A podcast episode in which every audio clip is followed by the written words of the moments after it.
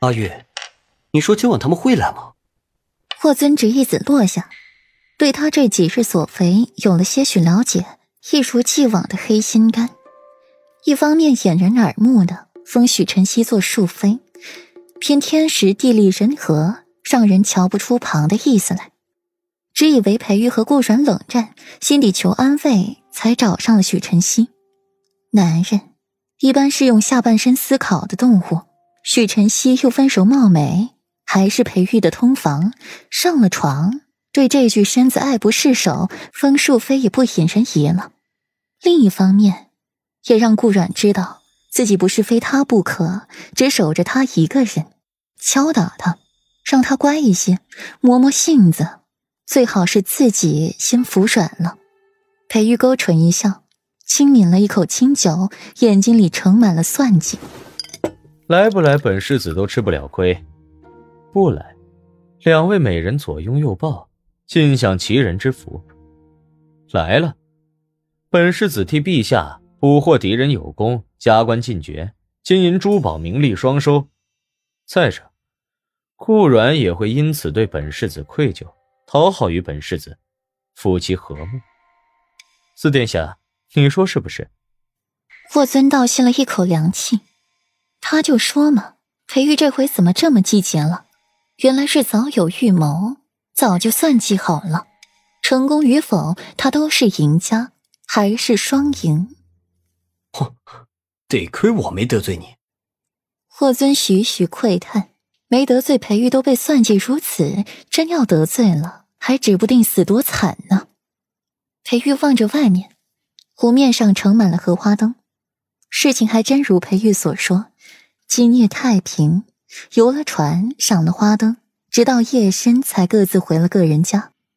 裴王府也是热闹，何府放假，只留了看门的小厮在。七云轩西园灯火通明，裴玉站两地，两边都看看，两边都不乐意去。许晨曦太过热情，顾阮太过冷淡，都消受不起。想到这一茬，裴玉不由得自嘲一笑。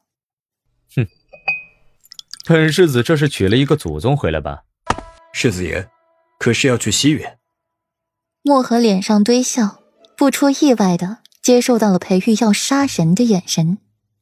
西云轩，从齿缝间蹦出来的三个字太过寒凉，生生的让墨河打了一个寒颤，望着裴玉的背影，有些恨铁不成钢。这主君才晾着主母多长时间？三天都没有。嘴上还振振有词，让主母见夫人去讨好自己，才转个身的功夫，主君就把这话给吃了，巴巴的去主母那儿寻存在感了。可不嘛，在别院陪表小姐的时候，就念叨着主母，让表小姐吃味儿的不行。莫奇拍拍墨河的肩膀：“周瑜打黄盖，两厢情愿，主君都不计较，你怎么话这么多？”墨河摇摇头，语气颇为嫌弃：“哎，我不是那个意思，我就是觉得主君太没骨气了。这才硬气多久啊？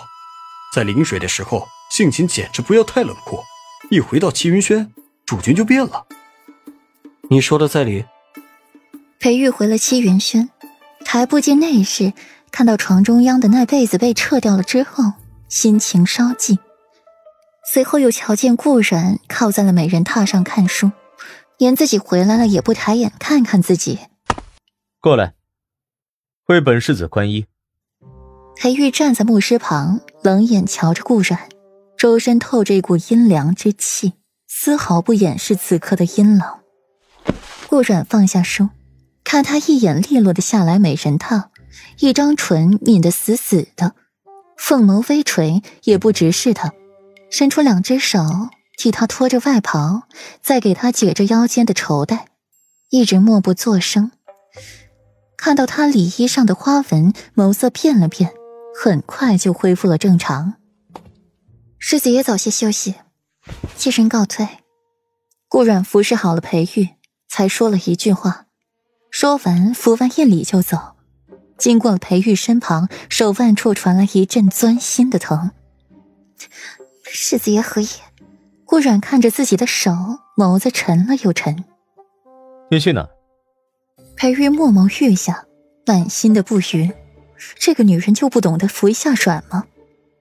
睡书房，不打扰世子爷休憩。顾阮低着头不去看他，心底没由来的感到了些许心虚。